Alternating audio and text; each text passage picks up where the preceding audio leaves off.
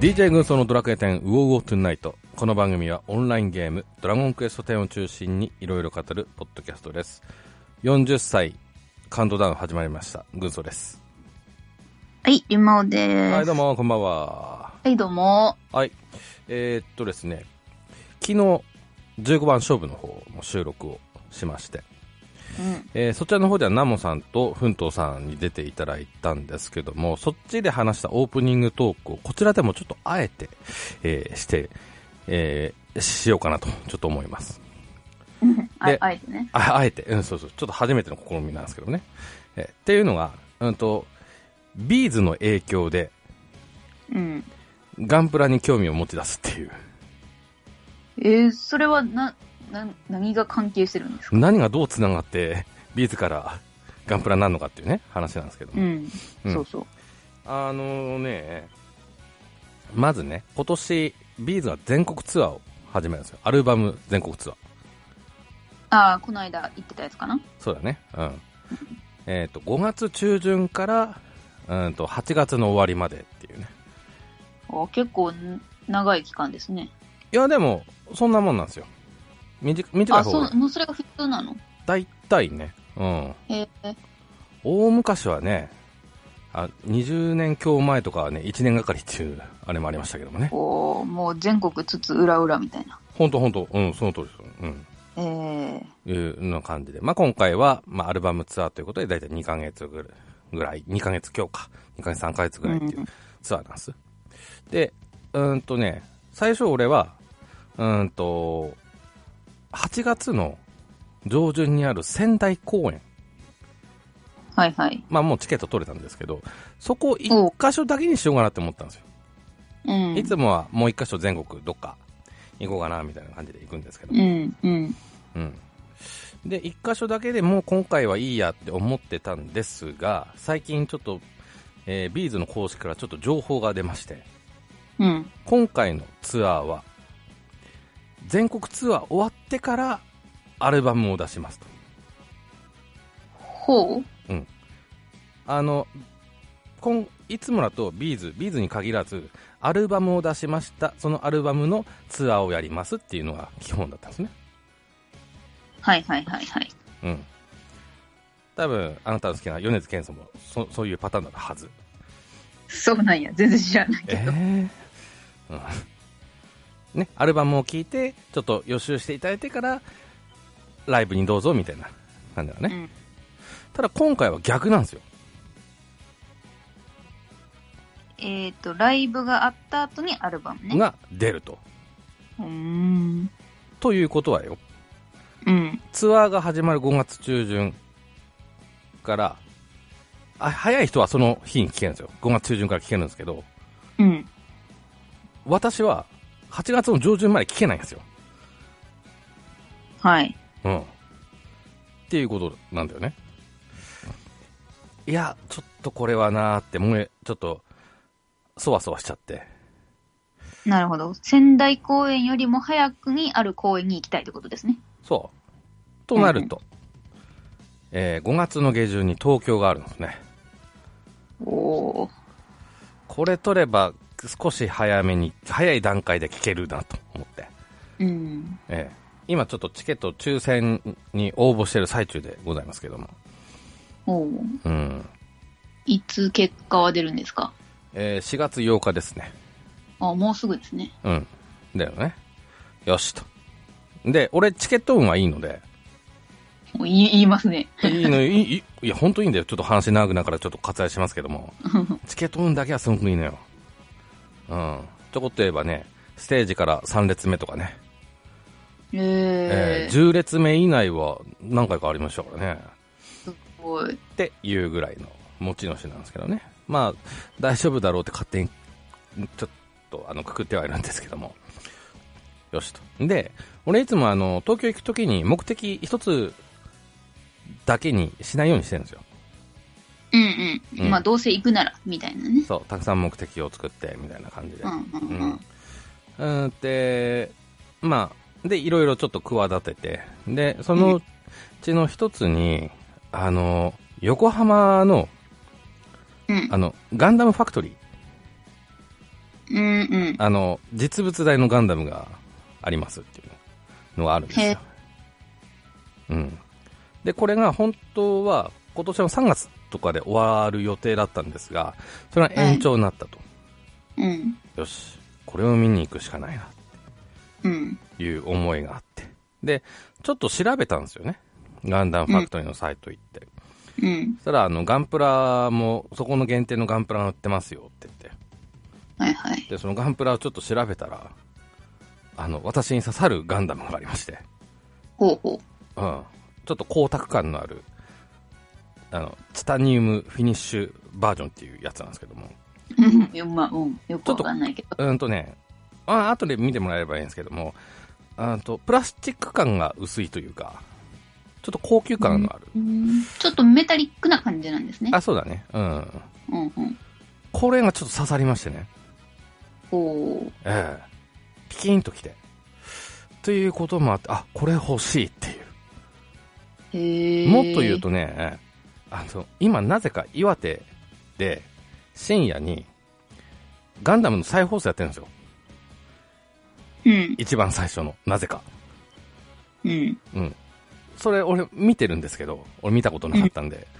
そういうのもあって、いろんな流れ流れ流れがあって、うん。ちょっと興味を持持ち始めてると。気がつけばガンプラの動画ばっか見てるっていうね。へえ。いうちょっと感じになって。うん。まあちょあーちょっと高いプラモデルなんですけど。なんか、そのビーズの公式がガンダムとコラボとかっていうわけじゃなくて、全くございません。はい。じゃなかったね。なんえか、思ってたのと違った。違う違う違う。 ごめんなさいね。うんいやいや。ガンダムギター持たないのかよってね、ちょっと思ったのかなっていうのはあれですけどね。えー違うんですけどもね。ちょっといろいろこうくっついなんか紐づいて紐づいてみたいな感じうーん。で。で、もうついさっきまであの、塗装ってどうやるんだろうっていう感じでね、ちょっと一人で動画見てたぐらいですからね。えまあ、どこで何がどう刺さるか分かんないもんだねっていうね、話なんですけど。で、まあ、この話ちょっとオチがありまして、ー、うん。うん。昨日かなちょうど。そのガンダムファクトリー、横浜のね、うんちょっとサイトで、あの、ゴールデンウィーク明けから、えー7月中旬ぐらいまで、休むと。あら。俺もあらって言ったよ。つい口に。うん。えーっていうね。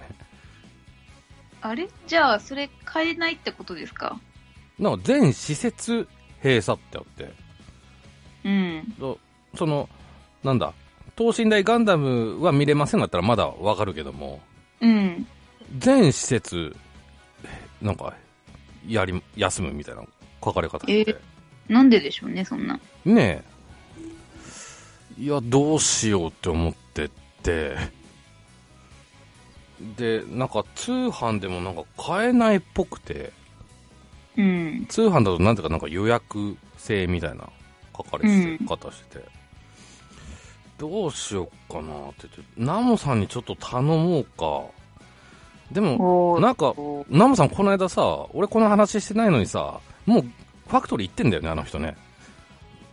はあ。うん 俺喋ってないもうもう行っちゃったのみたいな、ええだからねナモさんに頼んでもまた行くんですか行かなきゃいけないんですかってなんか言われそうでちょっとね、ええ怖くてうんまあどうしようかなっていうようなところですねうーん。うんというような、えーとえー思いがあったっていう話です、おーうんあの、まあ、私から言わせてもらうと、うん、まだチケットは取れてないんですよね。あの現実は気持ちはもう取ったようなもん だもんまあまあまあまあ。そこが一番の問題なんで、 あのね、まあ頑張ってくださいって言っても頑張りようがないですけど。頑張りはないし、もう俺の中でも撮ってるようなもんだったんで、ええ、もう席はどこでもいいんですよ。うん。うん。うん、まあね、そりゃ、ね、倍率も高いでしょうから。あー、まあ、まあ、今回公演数はそれなりにあるので、うん。大丈夫かなとは思うんですけどう。ん、まあ、まだまあ東東京ですからね。東京は。東京ちなみに3公演ありますね。ああ、なるほど。うん。木曜、土曜、日曜っつので。で、土曜のやつをちょっと。うんうん。うん。第4希望まで取れてて、まあ、第1土曜日、第2、えー日曜日みたいなうん。感じでね、えー狙ってる最中なんですけども。うん。なるほど。まあ、うん、そうですね。まあ、あとね、うんと、通コンさんもオープンされたということでね、うんうん。うん、ちょちょっと、あの、挨拶に行きたいななんて思ってますけどね。うん。そうね。ちなみに、リーマンさんは、プラモデル系とか、そういったのは、ああ、全然、やったことないし、まあ、やりたい気持ち、やってみたい気持ちはあるけど、まあ、なんだろうな、作ってどうするのみたいな部分 が、やっぱちょっとどうしてもあって、ああ、ああで、できないっていうか、まあ、なんなんか、うんうんそう、作って、飾るのもなうーん、ぁあかの、なうん全般的な話よ。何どういう話ですかその、なんだ、プラモデルって、あガンプラじゃなくて、プラモデルを作るっていう、あ、いや、だからそう、そうですよ。だかうら、ん。作る過程は楽しいですけど、完成してしまったらもうあ置物になるわけじゃないですか。おまあ、飾るものですよね。 ええそうそうそう。なんかその飾るものっていうのがなんかあんまり好きくなくて。あそうですか。ああ、なるほどね。うーん、まあね。あの、引っ越しをした時とかにすごい思ったんですよ。うん。フィギュアとかって買うけど、箱から出さない割に引っ越す時にどうしようって悩んで結局売るんだよな、みたいな。ほうほうほだからもうそういうのはもう鼻から手にしない。う。うん、うんうん。なるほど。そうですか。 まあまあ、まあでもまあその程度の熱量ってことですよ。ああ、まあまあまあね。うん。うんちなみにあれだもんね、あの、コスプレ用に作ったやつは、取っとくんだよね。あ、えっと、プラモデルじゃなくて、まあ、自分が工作したものについての話ですかそうそうそうそう。あれ、あれもね、歴史とした工作じゃないですか。ああ、そうね、そうね。それは、だって、こう、飾るものじゃなくて、だって、衣装の一部とかじゃないですか。うんうんうん。まあ、コスプレの小道具なので、まあ、相当思い入れがああったりするものは、引っ越しても持ってきてますね。もう、これはすぐ作れるな、とか、もうこんなうんなんか、ボロなのいらんな、っていうのはもう捨てましたけど、うんうんうんまあ、そうですね。その辺はちょっとプラモデルと近いんかな。こう、作って、まあ、愛着っていうのもありますしね。うん。うん、そうですね。うん。うん。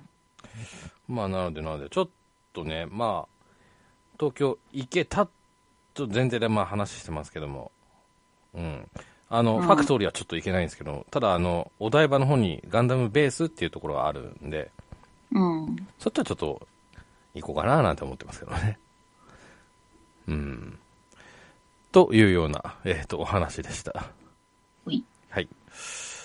はい、えー、ということで、今回なんですけども、今回は前回ですね、予告いたしました、うごうごプレジャーシリーズということで、はい、えーと、どんなシリーズかと言いますと、えー、ウォーウォトナイトが始まって、うんと、ちょっと初期の頃にやったテーマをもう一回2022年バージョンでやろうというような企画でございます。今回は僧侶と戦士について語ります。はい、2022年バージョンということでね、えー聞いていただければなと思います。ほいはい、それでは参りましょう。僧侶会、あ、うんと、うん、僧侶戦士もよろしく、ゆき。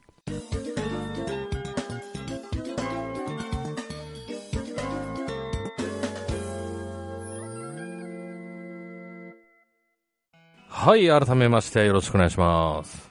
お願いします。はい、ということで始まりましたけども、はい、僧侶ということでね、えーっと、この番組が始まったのが2016年の8月、えーバージョンで言うと3.4が出るか出ないかの時の話なんですね。で、その時に、うんとうんうん第3回に僧侶、で、えー第16回で選手をちょっといじっておりますね。うん。まあ、この時はね、一人語りだったと思うので、うん、一人でちょっと淡々とちょっとお話しさせていただいてたというような感じだったんですけども、まあ、6年もね、経ってますんで、えーリンマオさんがついているので、今回はリンマオさんと2人でですね、ちょっと今の、えーこの2色について語っていきたいなと思います。はい。はいえーではちょっと某サイトさんからちょっと、えー参考しながらちょっと喋っていきたいなと思うんですけども、リンマオさんよろしいですかはい。はい。えー、と、すまず、僧侶の特徴ということで、概要の方ですね。ちょっとリンマさん、説明お願いします。はい、えー、僧侶は回復を得意とする職業です。他の回復職と比べると、呪文回復量と味方を死から守る能力が優れています。はいで、えー僧侶は専用スキル、聖なる祈りで回復呪文の効果を2倍にできます。また、味方が死にそうな時に守る聖女の守り、女神の祝福や自分が死んでも生き返る天使の守りなどを使えます。はい、ありがとうございます。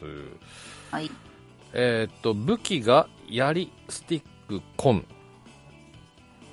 ですね。の3つですね。うん。なんかこう見るともっとあるような気もしますけども、そうじゃないですね、これね。うん。うん、はい。いうことですうんね。うん。うん。えー必殺技なんですが、聖者のう歌、えー死んでる人を HP40% から60%の状態で蘇生します。生きてる人は HP を最大値の40%から60%回復。すべての状態以上を回復。えー必殺チャージ率はだいたい100分の1程度です。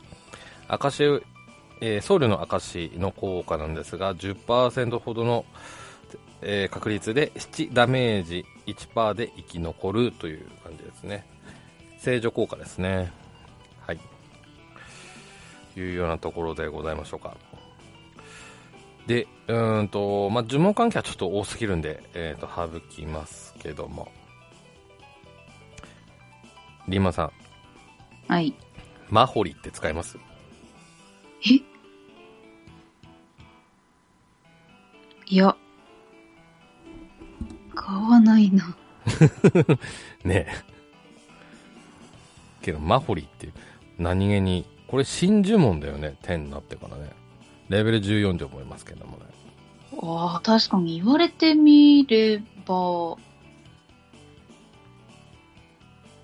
そうなのかな。え、そもそもですけど、うん。まあ、毒とかは昔からね、ありますけど、うん。封印、うん。封印されることってありました敵が。敵、敵の攻撃で。あーありました呪文使えなくなるとか。稀にあったような気がしますけどね。まあ、ちょっとおお覚えてないな。 うーん。ただあの、マヌーハとかはギリ俺使う場面あったかな天の中でですか。んだ。ああまあ、まあ、マナハはまあまだねあるかな。うん。うん。今ちょっとマホリと目があったんでね。あれって思って。うん。思いましたけどもね。マナハは、なんかなんとなく覚えてるのは、あれ、なんだっけ、三将軍の鳥、なんでしたっけゲルニックか。うん。ゲルニックが確か幻惑体制必要だったような気がするんですけど、うんうんうん。それで、もし僧侶がね、手が空いた時に幻惑かかってる全員がいたら使ってあげるみたいな、うんだような気がした。うん。うん。はい。えー、っと、それではそれでは。スキルですね。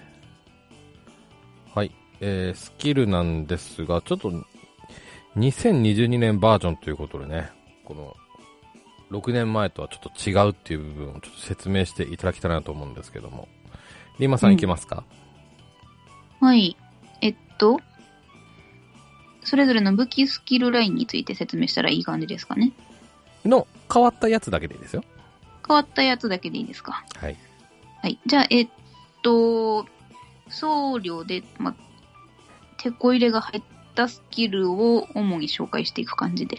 そうですね。はい。はい。えーっと、そうですね。えっと、最近僧侶で、えースキルラインが変わったのがバージョン5.0じゃない、えいつだっけバージョン5.2と 5.3?5.5 か、はえっいと。バージョン5の時代に、えっと進行のスキルと,、えっと僧侶のコンスキルとスティックスキルが、えー回収されました。はい。はい。じゃあ、スティックからちょっとお話しします。はい。で、えー僧侶専用のスティックスキルラインは、えー他の職業のスティックスキルラインとは内容が異なります。ということで、えっ、と、追加されたのが社員ステッキですね。はい。えー味方の状態上を直すことができます。うん。はい。はい。で、次が、えー装備時チャージ時間マイナス10秒。で、えーっと、これは、えーチャージタイムが短くなり、えー女神の祝福や、えーアイギスの守り、ラピッドステッキなどを、えーっと、まあ、他の武器を装備している時より10秒早く、えーっと、CT が回ってきます。はい。はい。で、行動時5%移動速度アップっていうのもつくようになって、えっ、と、まあ、稀に足が速くなります。うん。はい。そんな感じですかね、スティックは。そうですね。まあ、ちょっと目につくところは、まあ、社員ステッキというところでね。そうですね。これはすごくお大きいうん。ルールだったかなと思います。まあ、ちょっと役払い的なね、効果がっていうような感じでしょうか。う。うんん。そうですね。はい。と、それから、コンもなんか変わってたよね。そうですね。えっ、と、コーンは、えっ、と、バージョン5.3で、えー回収されました。はいえー僧侶専用の、えーコーンのスキルラインは、えっ、と、投げ払いの威力が通常攻撃の1.8倍から 2, 2倍うん。ぐらいで、えっ、と、投げ払いの威力、あ、投げ払いとダンク投げ払いの威力が上がっています。で、ダンク投げ払いは通常攻撃の2.2倍から2.4倍のダメージが2回はい。です。うん。で、えっ、と、ちょっと、技ではないんですけど、コーンを装備した時に呪文発動速度がプラス4%っていうのが、えっ、と、スキルポイント130ポイントかなで、はい。入ってるので、えっ、と、まあ、コーンを装備してても、まあ、呪文が遅いよなんてことがあんまりないうん。ですよっていうことですね。うん。はいはい。というところですね。うん。まあ、その、技の、技じゃない、その攻撃力の強化っていうよりは、そういったところ、速度のところが、ちょっと目に、いい意味で目につくっていうような感じかな。なのかな、うん。あ、の、僧侶のさ、あうの、ん職業の紹介、あの、ゲーム内でのうん。職業の紹介にね、うん。回復呪文のスペシャリスト、うん。強い武器を装備しての攻撃攻撃も得意って書いてあるんですよ。うん。強い武器を装備しての攻撃も得意ってなんやねんって私は思ったんですけど、 うん。うん。まあ、コン持ったら、まあまあ、そこそこ、うん。うん。なんていうか、いけるな、ぐらいの うん。感じになりましたね、これね。うん、まあまあ、うん、そうだね。そこそこ、まあ、うん。ただ、旅芸人とかのコンとかに比べればっそうね。ていうところだね。だし、まあ、元のね、力が弱いからね。うん、だし、俺はそれでいいと思いますけどね。無理こう、前に出てこなくてもっていうのはね。う、うんん。とこはあるかななんて思いますけども。まあ、最後ここはもう好みですね。そうですうね。ん、完全に守りに入りたいっていうんで、入らなきゃっていうんであれば、もう、ステッキがいいでしょうしね。うん。一歩二歩ぐらいだけちょっと前出ようかなというような感じであれば、コンとか、ね、それでいいのかななんて思いますよね。そうですね。うんで、えっ、と、1個前のコンかな。ローズロッドが確か呪文の回復量がアップするようなうんうん内容だと思うので、まあちょっと僧侶のコンも意識されてるはずなので、うんまあちょっとその、もこう、僧侶が持てるコンっていうのもあるってことですよね。そうですね。うん。ですし、まあ今後もちょっと、ちょっと総量用っぽい気がする的なね、武器も出てくるのかもしれないですね。かもしれない。うん。うんはい、といったところですね。はい、えーと、それから、宝珠なんですが、はい。うん宝珠、まあ、バージョンス3後半にはもうあったか。そう、にバージョン2でなかったですっけ に2であったか。ああ、でなるほどね。あの、ちょっと、パズル式のね、そうそう、石板に穴開けるやつ、えねえ穴開けるタイプでしたけどもね。うん。電車型とか言って。んだ。うん。うんありますね。懐かしいですね。うん。はい。ということなんですが、えー、っと、何つけてます宝珠。まあ、もう、もうそれは、まあね、えあれですよね、コンテンツによるっていうのはなしでですよね。うん、まあそうだね。うん。うん。まあ、これは、どこに行くときもつけてるなっていうのは、まあ、まず死なないことが大事なので、HP をうん、上げる不屈の投資は必ず、多分、マックスレベル6まで入れてるかな。うん。と、あとはやっぱり僧侶なので、回復魔力が欲しいので、慈しむ心をとか、で、えーっと、炎の宝珠以外だと、うーんと、まあ、回復量がアップするのと、その回復の速度ですね。うんこれは風、こどこやっけ風か。うん。風の宝珠にベベホマラの瞬きとか、ザオラルの瞬きとかがあるので、この辺はいつも入れてますね。うんうんうん。うん、で、光の宝珠は、天使の守りの瞬きかな。うんうんその辺は、多分皆さんも入れてるんじゃないでしょうか。うんうんうん。そうですね。うん。まあでも光そんな、ないよね。そうね、そんな、あれもこれもって感じじゃないよね。うん。天使、聖女、刃、ま、刃もはもうコンテンツによる。刃とおたけびの戦役も、戦役技巧もコンテンツによる。うん。滅却の瞬きもコンテンツによる。うん。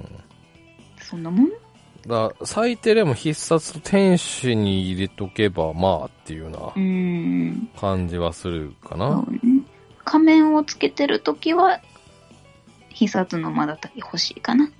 うん。なるほどね。うんうん。はい。えー、というところですかね。はい。うーんと、まあ、それから、まあ、僧侶の立ち回り例ということで、まあ、これ、まあ、ボスによるって言ったら、まあ、ちょっとそれまでになっちゃうんで、うん。まあ、ちょっと基本的なところということで。うん。うん。まあ、まあ、ちょっと私が、まあ、ざっくりと説明しますと。まず、まあ、天使から始まって。で、一回、聖女を自分にやって。で、えー、っと、祈りですかうん。で、やってからもう、マラーマラーマラーマラーマラーっていうような感じで、いう感じで、まあ自分は動きますけどね。うん。で、あとはまあケースバイケースで、社員ステッキやったりとかそういったところう。かな。うんん。特別、なんかへ変化球的な動きは自分はしないかな。まあ、僧侶がね、変化球な動きしちゃうと、うんうん。あーあー、あーあー、ってなる。うんそうそう、だからいや、ちょっと待って、そこ回復欲しいんだけどって言ってたら全員死んじゃうとかね、うん。ありますか らあね。るから。うん、例えばそうねあの武器を持ち帰るとかね。うん。とかこういうう、魔法虎の衣とかやってる間にもう味方殺しちゃうとかね。ことですね。うん、そうそうです ね。魔法虎の衣は MP が半分以下になったらちょっと使うかな。うん。うままあでも最近はスピリットゾーンが増えたから、あーまあああんのまりね、できないかもしれないけど。徐々に MP が回復するやつだね。うん。あー確かにね。うん。なるほど。あスピリットゾーンは言わなかったね。ああ、あの説明お願いします。えっと、まあ、でもこれってスティックスキルの200スキルが増えた時に追加されたスティックスキルだと思うので、まあ、うん僧侶に限った話じゃないんですけど、うんうんうん。まあ、MP 回復手段って少なかった中で、だったので、うんまあ、僧侶がやることないなっていう時とか、まあ、手、手が空いた時に、まあ、やってもらえると嬉しいうんうんうんわね。うん。そうですね。うん。はい。リーマンさんからソウルについて何かこう、ちょっとフリーに。ああ。そうだな。今、今私、軍曹さんの話聞いてて思ったんですけど、うん。あの、私ちょっと今日今回、あの、バージョン1.0から今までの僧侶のうん。変遷っていうか、なんていうの境遇この頃の僧侶はすごいももてはやされてましたとか、この頃はちょっと賢者に席取られてましたみたいなのずっとこう、流れをね、ちょっと予習してきたんですけど、うん。天使の守りってバージョン1.0に、1.0の頃すごいうん強すぎ問題みたいなのあったんらしいんですけど、あったんですかうん。うん。うん。うん。もうなんか天使を処刑しとけばもう絶対死なないみたいな。うん。うん。あの、まあ、ゾンビだと思われてた的な。うんううんうん。んほ。んで、バージョン1.1になってから、ちょっと天使強すぎるわって言って、うん。ちょっとこう待機時間長くされて、うん。うん。うん。まあ、弱体化されたっていう話をね、見たんですけど。うんうんうん。まあ、な、だから最初の時は、天使やったら、ちょっと時間経ったらもう勝手に消えるみたいなうん。のにしたらどうですかっていうのはプレイヤーからあったんだけども、いあやあ、、まあ、そバフ的な感じね。そうそうそう、バーフ扱い。うん。うん。だけど、いや、そうはしません、みたいな感じうんでう、ん当時の、えーディレクターの藤ゲルさんが喋ってたのをちょっと覚えてますね。えうー、ん。だし、自分はそれでいいかなって思ってます。回復のスペシャリストですから。っていう。で、いや、あの、ほら、初手転使をする人ってもしかしたら、その、うん。サービス開始当初からやってるプレイヤうん。ーだからなのかなと思って、あーあー、なるほどね。あ身にーついてる。うんうれんあ、それあるかもしれないですね。うん。うんな。うん。まあ、それもね、宝珠使えばね、だいだいぶ短縮されましたからね、今。そうね。もうなんか、法事入ってないと、めっちゃももっさり、もたもたして、早く早くって思いますよね。うん、まあ、ほ、うん、それと必殺はそうだね。そうそうそうう。ん。っていうあれもありますけどもね。うん。うん。はい。他、どうでしょうか。そうね。えっと、まあ、僧侶っていうのは、その、まあ、ね、回復のスペシャリストっていうことで、ずっとバージョン、えっと、サービス開始当初からいるんですけど、うん。賢者の追加がバージョン1.3うん。で、初めてここでまあライバルみたいなのが出てくるんですよ。うん、うん、でも、その時ってでも、賢者に僧侶の席が奪われたみたいなことなかったんですよね。うん。うん。うん。で、なんかすごい面白いなって思ったのが、うん。バージョン1.3の頃は全然出番なかった賢者が、うん。バージョン3になってうん。僧侶の席を奪い始めたみたいなのって覚えてますああ、それはちょっと覚えてないな。何が入ったからそうなったんだろうんとね、具体的なコンテンツってわけじゃないんだけど、う。うん。敵の、敵が強くなりすぎたっていうか、うん。まあ、顕著なのが多分バージョン3の塔のボスだと思うんですけど、うん。とストーリーのボスかなうん。賢者がいないと勝てないような敵がいたと思うんですよね。結構うん、うん。こ雨だったり、洗礼だったり。うん、うん、うん。そう、でも、それね、私全然、なんか賢者を知らない時に、そのドラクエ10やっててね、うんメイン職、そうソウルでずっと最初やってたんですけど、うん、うん、バージョン3に行ってから初めてストーリーでつまずいたんですよ。うん。うん、うん。僧侶で全然勝てなくて勝てない勝てないっつって。うん、うでん、そそしたらフレンドさんに賢者教えてもらって、賢者なら勝てるよみたいな。うん、うん。なんで、まあ、バージョンさんは本当になんか僧侶風だったなっていうのをちょっとうん。調べました。ちょっと思い出した的な。あでも、でもバージョン3ぐらいよ、僧侶がなんか、うーんってなったの。ーうん。まあ、そう、そうかな。うん。 うん。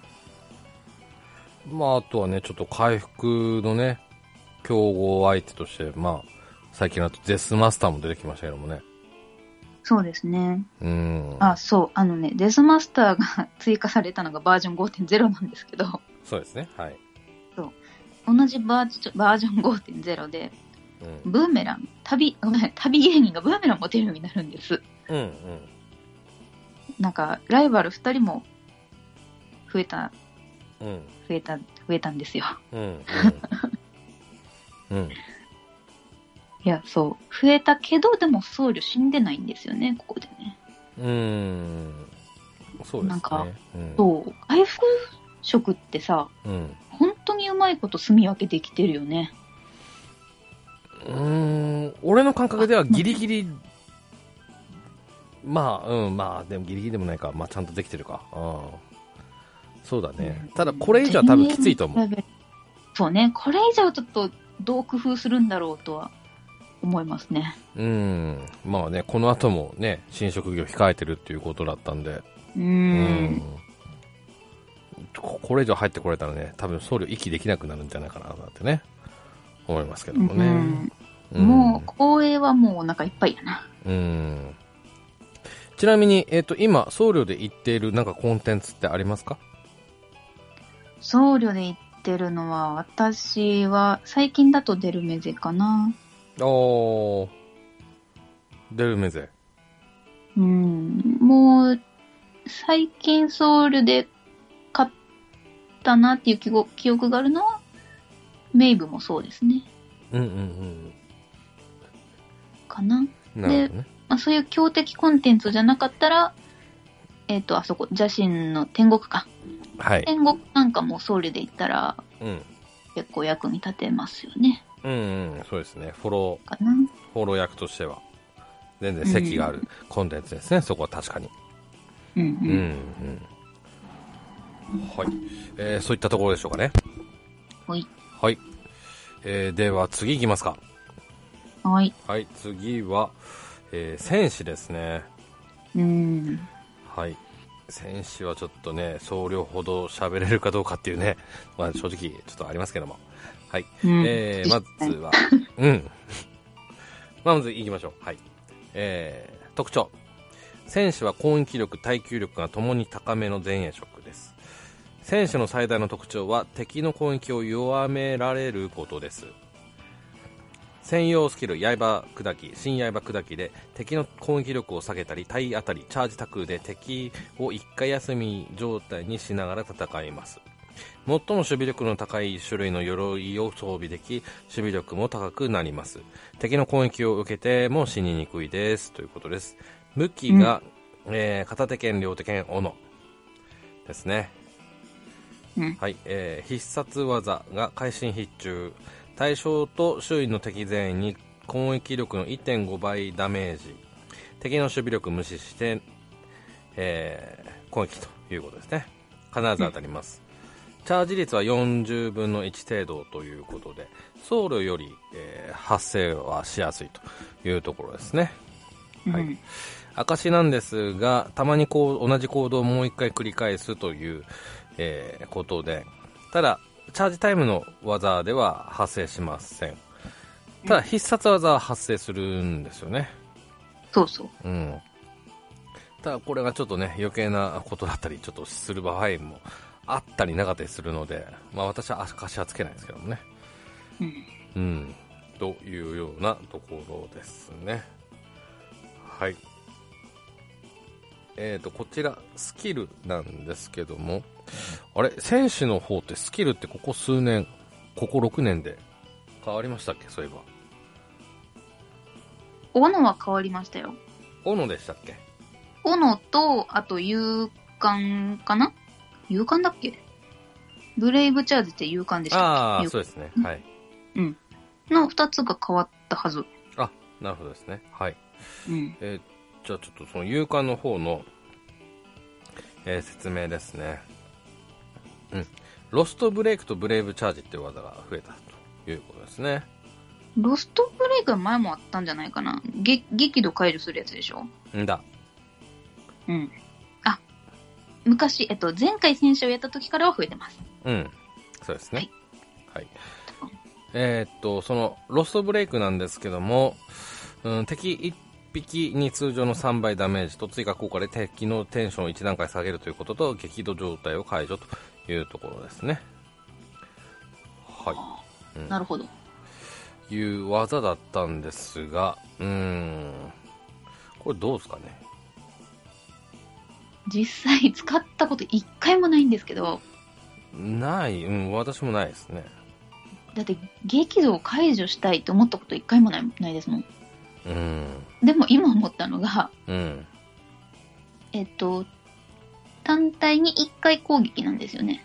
うんそのテンションの使い道うんにいいかもなーって思いました。両手剣じゃなくて片手剣とかを持ってる時に。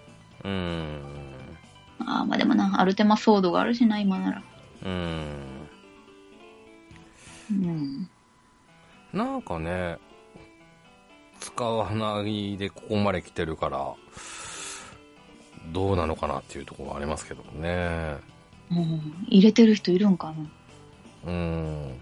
まあ、激怒状態の敵ってそんなんいないですからね、そうね。言うて。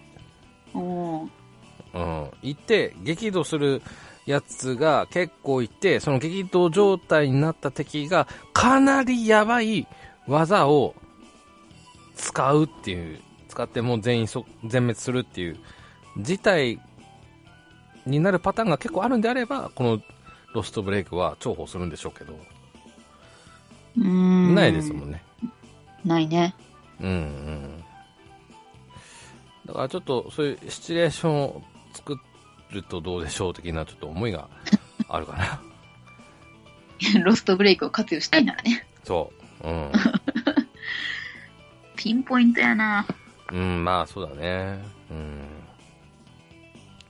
っていうまあもうちょっとねあのちょっと対策をお願いしたいところでございますけどねはいえー、もう一つブレイブチャージさっきも話出てきましたねはい、うんうんと自分のチャージ特技のチャージ時間が20秒短縮します効果3分間ですうん。はいいうことでうんでそれからブレイブチャージより短縮効果の小さな効果でブレイブチャージを上書きにすることはできないですねうんうん。クロックチャージとかタロットとかうんいうことですねこっちの方はまだ使う感じあるよねそうですね。ブレイブチャージ、そうですね。20秒短縮なので、えっと、新刃砕きって CT 何秒でしたっけ ?50 秒でしたっけ ?60 秒でしたっけうん ?60 秒。と60だったかな60秒なのが40秒になるんで、うんえーっと、新刃砕きの効果が30秒なので、新刃砕きが必ず入る敵だったら10秒間しか、こう、新刃入ってないっていう時間がうんないので、うんうん一人でもほぼほぼ新刃を回せるっていうことになりますよね。うんうんうんそうですねうん。うんそんな感じですかねうんうんうんまあそうですねまあ現在不遇中というような感じでしょうかそうね。そうね。うーんいとや、マジで言うことない。え、せだってさ、え、でも戦士ってさ、バージョン3の時代ってめちゃめちゃもう戦士いなかったら成り立たないみたいなのばっかだったじゃないですか。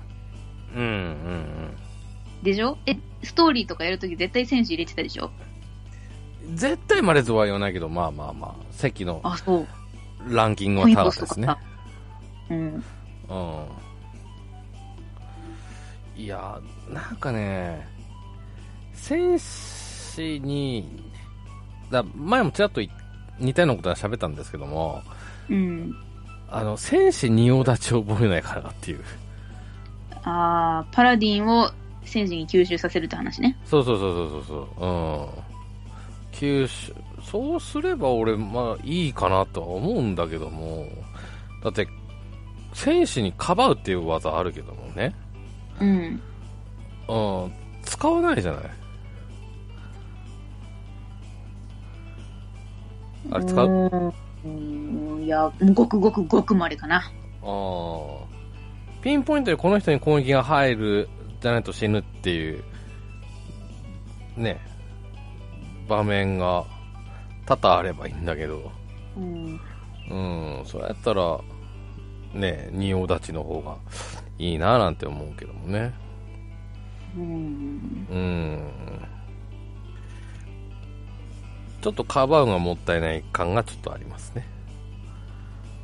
うん。ああ、なんかでも今思い出したけどさ、うん。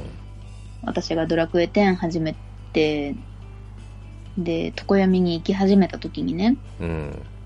メイブに行ったんですよ。はい。で、私、僧侶がメインだったので、僧侶で行ってたんですけどね、選手の人がすごいうまいと、うかんば。ってくれるんですよ。うんうんうん。いや、もうこれもうみんなあるあるだと思うんですけど、もうなんかその選手、かばってくれた選手、マジ惚れませんだからそのうまいっつうのはその敵の行動で誰々に何何かしようとしてるっつうのをなんかちゃんと見てるからでしょうね。そうそうそうそう。うん。ただそのカバンが決まればかっこいいですよ。うん。うん。うんいや、それを決めるんですよ、うまい、うまい人はね。まあね。まあそういう意味ではちょっと難しい職っていう見方もできるよね。うん、うん。まあ、か、かばうに関してはね。そうだね。あーでもさ、うん。うん。ストーリーをやるぐらいだったら、やるぐらいじゃないな。ストーリーをす進める、進めたいだけだったら、戦士って入れとくとやっぱ安心しません。あー俺まあ一人でさあのストーリー進めるけどうん。入れないよおー自分。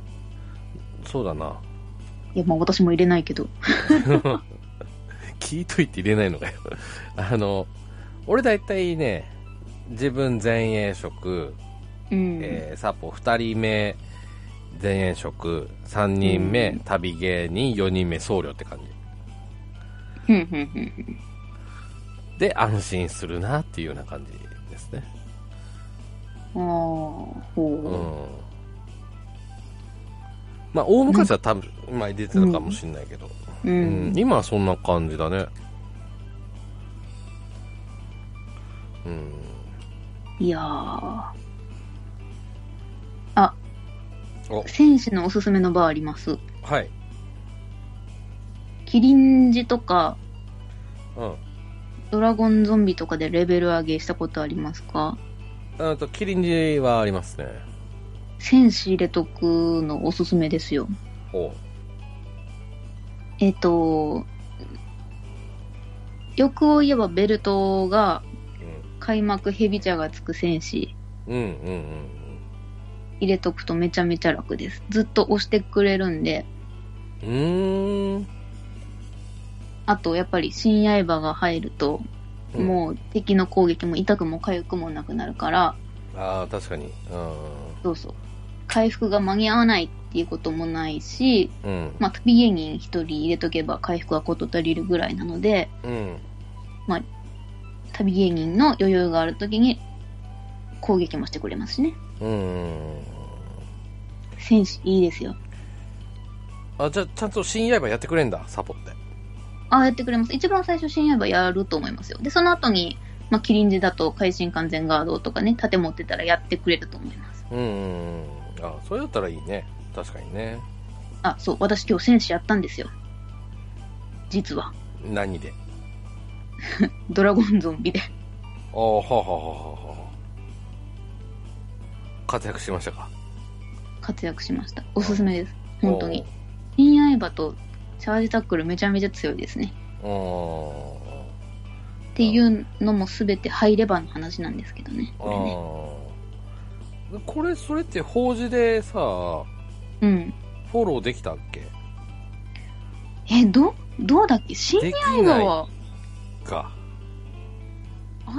全くない新刃の技巧、技巧、あの、極意。あるある極意もある。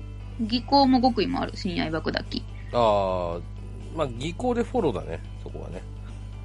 うん。チャージタックフルは極意しかないね。うんまあここの場合はもうダメージよりも成功率だよねそうね。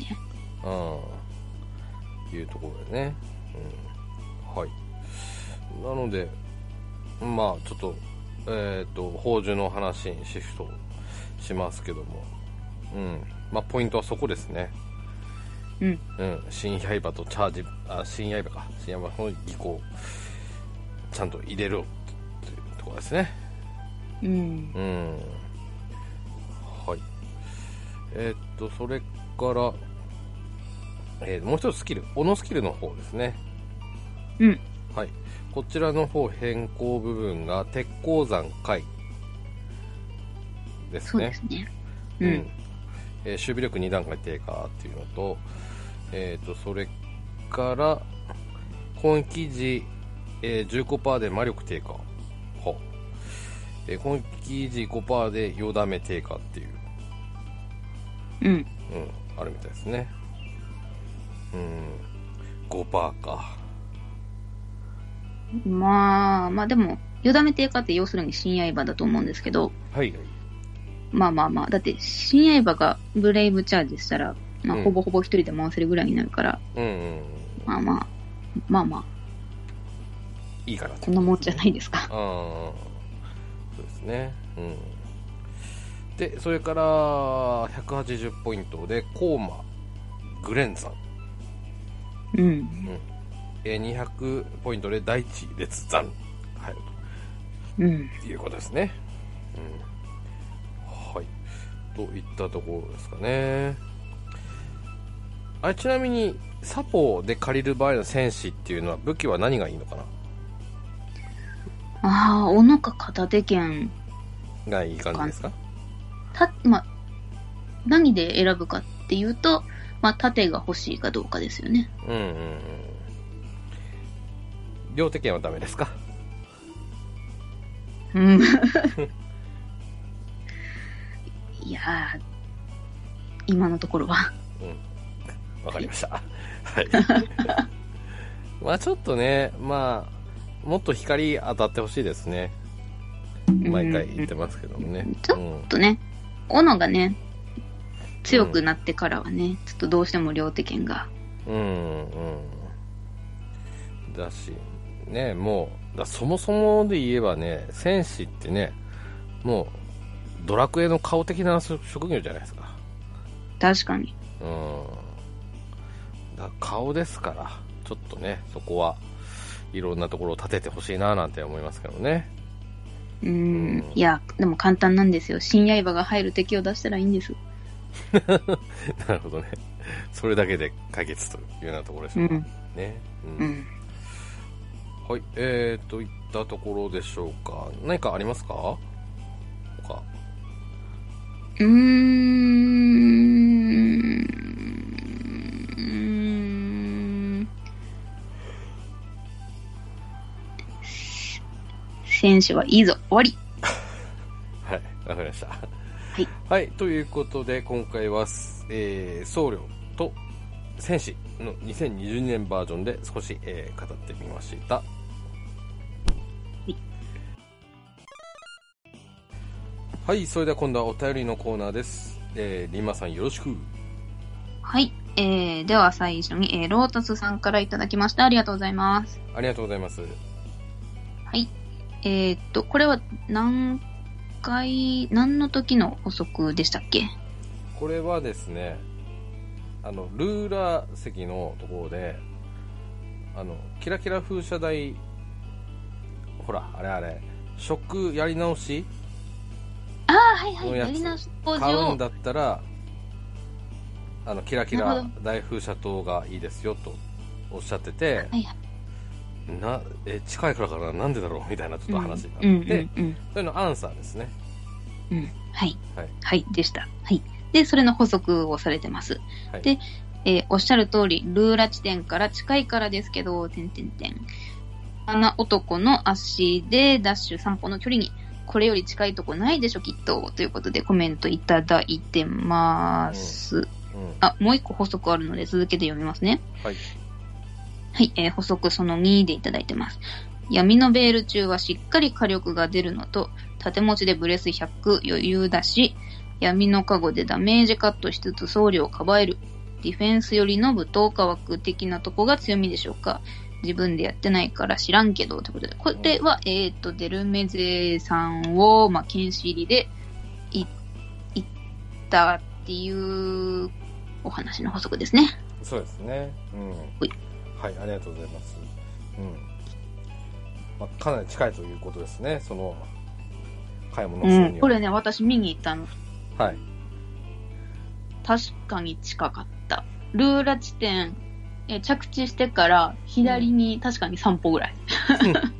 3、4歩ぐらい。うん、で、おい、結構近いやんって思って。で、私いつもあの、チョッピ荒野で買うって言ったと思うんですけど、はいはい。次チョッピ見に行ったんですよ。うん。倍以上ありましたね。ああ、まあ、倍でも、まあ、近いっちゃ近いとは思うけどね。う。うんなるほん。どね。まあ、自分はまあ、かなりまとめて買うんで、まあ、うん私は困らないかなっていうような感じでございますけども。うん。まあ、まとめて買う派はね、常にこう、蓄えておく派はあんまり関係ないかもね。そうだね。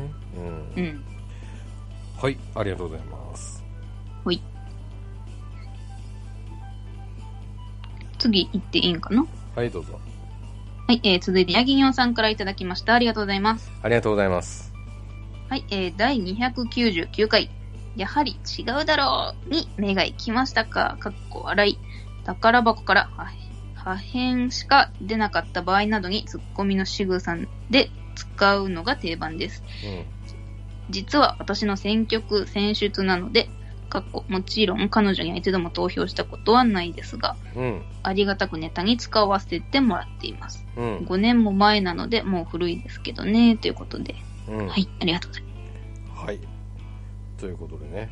うん。議員さんネタということす。で。ううん。ん。まあでも5年も前なんですね。そうですね。うん。あここ、まあ、ちょっと個人的にちょっと言わせてもらえれば、あ、うん。もう違うだろうなとに、こう、バイトヨタマイコって書いた方が、付け加えた方が、ちょっと面白くなるかなってちょっと思いますけどね。あ、そええう。そうなんそうですよ。あの、俺ちなみに書いてますよ、俺。あの、よろしくゆき、かっこバイ、宇宙刑事って書いてますから。ちあょっと説明をね、ちょっと、わかんない方にちょっと説明を加えてるというような感じですね。 あ、まあ親、親切といえば親切やけど、その説 明ちょっと言わせてもらうとダサくない。そう。まさらにわかんなくなるか。宇宙刑事ってなんだよってね。まあ、え、でも、わかる人にはわかるでいいんじゃないですか。うん、まあまあ、そうか。そうだね。まあまあまあまあ、いやまあでもね、まあ、それを見た人が、え、宇宙刑事ギャバンってなんだろうって検索してくれる人もいるかもしれないから、うん。まあまあまあ、まそあ、うだ自ね由かな、自自由やけど、私は書いたらダサく見えちゃうから。そうか、俺ダサいか。あいや、違う。いいんいだや、けそど。れは、うんあのぐあ、軍曹さんらしいなと思って見るんで大丈夫です。なるほど。はい。はいということで、はい、ありがとうございます。はい。次。えー、続いては、えー、しんちゃんさんからいただきました。ありがとうございます。ありがとうございます。はい。えー、軍曹さん、うおうお300回おめでとうございます。ますますのご活躍を期待しております。これからも応援しています。頑張ってくださいね。過去のテーマを再収録楽しみにしています。ということでいただいてます。はい、ありがとうございます。ということでね、はい、300回、えー、到達、突破しましたね。でね、えっ、と、うん今日のね、僧侶選手ということでね、しんちゃんさん使いますかね、僧侶と選手ね。どうなんでしょうか。この間僧侶で預けてるの私見たな。あ、そうですか。おうん。だから多分使ってらっしゃると思います。僧侶は。戦士はわかんないけど。ー、うん。あんまりこうね、戦闘種族なちょっとイイメージはちょっとないので、もしかしたらね、ちょっとどうなんでしょうかね。うん。あの、信者さんね、あの、踊り子のイメージありますね。得意なの、みたいな。あー、踊り子。あ、私占いのイメージの方が強いな。ああ、そうですか。うん。うん。ということでね。あ、あの、ちなみになんですけどもね、えーうんバージョン6.2の情報会また公開収録やります んで。ああ、本当はい。あの、2回に1回はちょっと公開収録やりましょうっていうね、話、ちょっとなりましたんでね。少し前の話であす、けど。で、面白かったよ。ね、うん、よかったですよね。うん。うん。なので、あの、ちょっとイベント費用もたまりましたんでね。ほうほう。ええ。前、ね、ちょっと、あの、ゴールドのプレゼントをしましたけどもね。そうです、ね。ちょっと出費出ましたけども、あの今回もちょっと、この間のメタ金、金策で、はい、ちょっとご用意できそうなのでね、はい、またやりますんで、まあ、7月、ん6月下旬か7月上旬とか、そんな感じになるのかな、なんてちょっと見てますんで、はい、かなぜひ、よろしくお願いします。はい、えーお便りは以上ですね。はい。はい。番組では引き続きお便りをお待ちしております。ツイッター、ハッシュタグ、漢字、魚魚と書きまして、ハッシュタグ、うおうおで、えーコメントをつけていただけますと嬉しいです。えーよろしくお願いします。お願いします。はい、ということでエンディングでございますけども、はい、エンディングなんですが、うーんと、まあちょっと15番勝負の、えー宣伝的なちょっとお話なんですけども、昨日ですね、えーナモさんと、うーんと、奮闘さんとちょっとお話をしました。えーテーマが厄年について語るということだったんですけども、うん。あのなぜこの3人かっていうと、まあ、3人とも前役だからっていうね理由だったんですただほちょっとまあ番組のネタバレ的なことを言うとちょっと私勘違いしてては奮闘さんためじゃなかったっていうねあ。あ、そうなん。そうちょっと年上の方だっていうのが判明しましてうん。私の勘違いでね、えーいうこともあり、えーただまああのきちんときちんとっていうかねあの最後までお話に乗ってくれてねうん。ええで最後の方ちょっとねあの結構ふわふわしましてほう。ええな、なに、ふわふわって何着地点が。わそかうっ着地点がちょっと分かんなくなったっていうの とあとちょっといろんな雑談に散ってしまったっていうことでね、ええなのでちょっとふわふわした内容にちょっとなってますが、ええちょっと聞いていただければ幸いでございますうんね、はいかなりなんかテーマが変化球だもんな。